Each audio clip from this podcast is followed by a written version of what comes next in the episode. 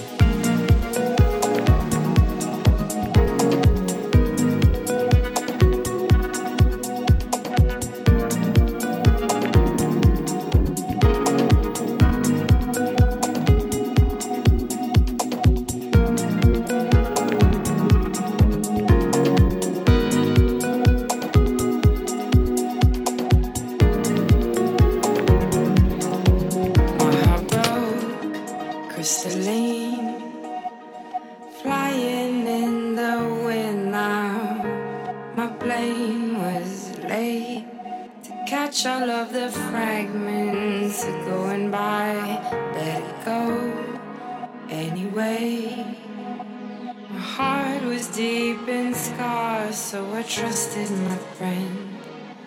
And one day I will do it again.